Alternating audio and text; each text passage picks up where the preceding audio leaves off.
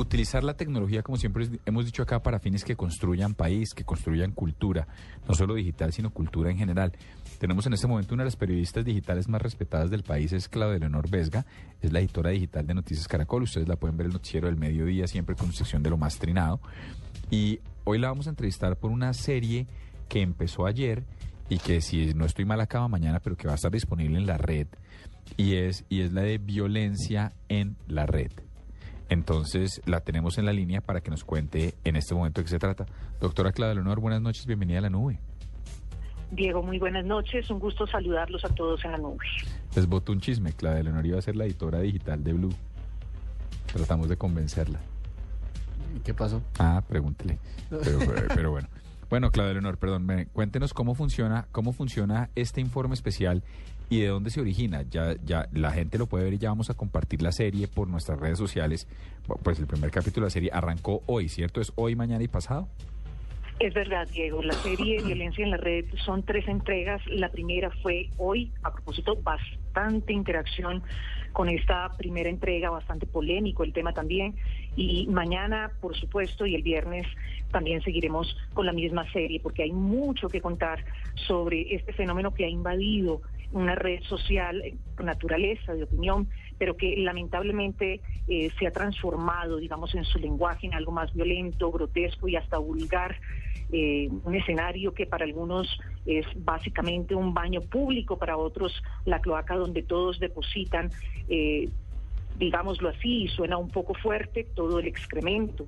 Sin embargo, hay algunas personas que se salvan en esta red justamente por la altura con la que realizan sus debates y por el argumento que tienen para poderlo hacer. Por eso quisimos, de alguna forma, eh, tratar de explicar el fenómeno eh, que está ocurriendo en esta red social y no creeríamos que solamente en Twitter, creeríamos que son todas las redes y que de alguna manera nos toca y que permea a la sociedad porque nos vuelve mucho más violentos. Claro, Honor, eh, es imposible no preguntarle si los últimos intercambios de trinos entre políticos influyentes eh, son la inspiración de esta, de esta serie, y ah, puntualmente entre el expresidente Álvaro Uribe y demás. Sí, sí, Diego, definitivamente la manera de hacer política en Colombia en los últimos días es una manera sumamente agresiva, como lo diría Laura Kiel, una analista que entrevistamos. Y por supuesto nos inspiraron eh, los lenguajes bastante particulares, por cierto, de algunos expresidentes que decidieron hacer públicas, digámoslo así, viejas rencillas y por supuesto una lucha de poder que se podría vislumbrar eh, en esto, digámoslo así, en esta dialéctica o en esta retórica agresiva que han utilizado y que obviamente los usuarios en Twitter terminan contagiándose de esto y sintiendo que eh, se pueden apropiar también de un lenguaje de improperios, de insultos, de burlas, de calumnias, porque también lo hacen los que son ejemplos a seguir. Y esto sí, sin duda, inspiró también un poco la serie. Claudia, usted como experta, ¿cree que esta violencia se da en Twitter porque la gente está escondida detrás de un avatar, detrás de una pantalla? ¿O cree que es una violencia que está latente en todas las personas y que no conocemos simplemente porque no tenemos interacción con ellas? Son dos orillas. Uno sí, efectivamente, es el anonimato. Escondidos en ese anonimato, muchas personas dicen lo que no pueden decir cara a cara. Y otros necesitados, por supuesto, de una tribuna donde lanzar sus consignas. Esos usuarios pueden ser bastante peligrosos. Pero mm, Mabel, si me, me, deja, me deja una inquietud bastante grande con el tema de... Aló. Lo confundió a Juanita Kremer con Mabel, doctora. Ay, Juanita, ah, Juanita, perdón, ay, perdóname la vida. Eh, por lo morena. Es un tema bien interesante, qué vergüenza. Eh, que es un tema bien interesante de los usuarios que hablan por hablar en estas redes sociales, pero también de los que de alguna manera lavan su rabia con los trinos, como lo diría Felipe Zuleta. Esa rabia que está ahí escondida, que está contenida, la manifiesta de una manera creyendo que con la libertad de expresión eh, pueden darse todos los lujos del mundo. Y creo que sí podríamos hablar de esto también en la segunda parte de la serie, cuando los psicólogos nos van a explicar desde su orilla, desde, desde, la psicología, qué es lo que pasa con nosotros internamente, como seres humanos violentos por naturaleza y que nos desfogamos en redes sociales donde sin duda el anonimato también ayuda. Claudia, ¿y usted cree que esta hostilidad, esta violencia en las redes sociales ¿Cree que hay posibilidad de que pase a la vida real, que la gente se obsesione con el tema y, pase su, su rabia, su rencor, su enojo a la vida real? Buscar a la, a la persona a la que le está tuiteando de pronto y encararla, no sé, cualquier tipo de acercamiento físico. El lenguaje sí ha empezado a mutar, digámoslo así, a las acciones. Eh, de eso vamos a hablar mañana justamente. Hasta dónde un trino lanzado en una, en una red termina convirtiéndose eh, en algo violento como hecho. No le ideas a Santiago que está oyendo muy atento. Yo, yo aquí estoy tomando. Ay, nota. ay, ay. Y Lástima que no ni Hernando. Porque...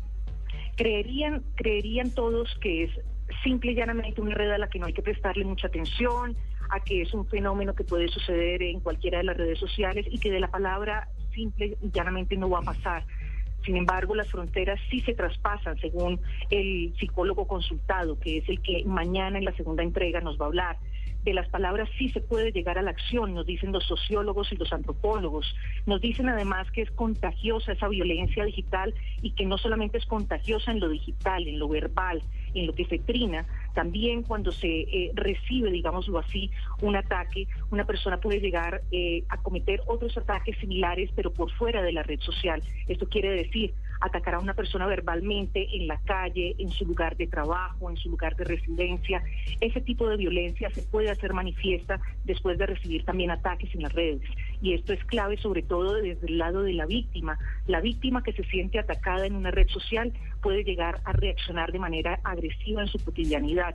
Y sí, definitivamente el riesgo está ahí. Por eso eh, los trinos violentos, pues por supuesto, generan más violencia en el día a día y sin duda los usuarios, sobre todo las víctimas, los que reciben esos ataques, pueden terminar eh, entregando comportamientos, digámoslo así, también agresivos en su vida cotidiana y también frustrantes, porque hay que decirlo, digamos, la depresión que siente una persona, sobre todo una persona joven, porque hay muchos jóvenes en esta red, la depresión que siente una persona joven por ser rechazado socialmente en, Twitter puede llegar eh, a, a extremos, digámoslo así, y eso es lo que nos va a explicar el psicólogo mañana. Nos queda absolutamente claro, un tema apasionante, me parece lo máximo que lo ha abordado usted. Está, ¿dónde puede encontrar la gente la serie? Los que no alcanzaron a ver el noticiero hoy, ¿dónde pueden encontrar la primera entrega? La primera entrega la pueden encontrar en www.noticiascaracol.com.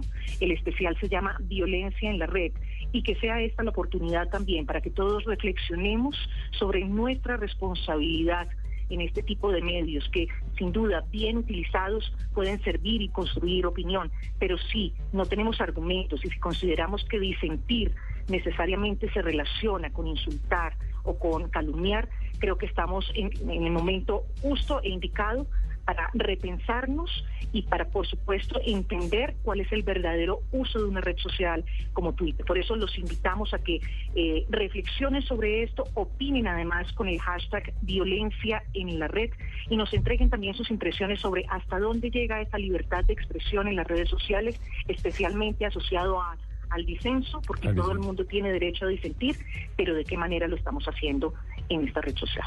Clarísimo, Claudio Leonor, muchas gracias por estar con nosotros aquí en la nube.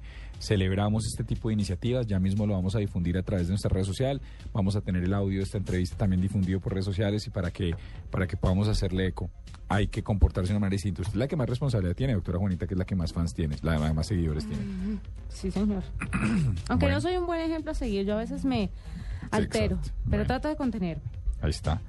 Bueno, pues muchas, muchas gracias, eh, Claudio Leonor, por estar con nosotros y muchas gracias por la iniciativa. A las dos y media de la edición del mediodía, pero en una iniciativa digital, vamos a estar pendientes de difundir todos y cada uno de los capítulos aquí en la nube.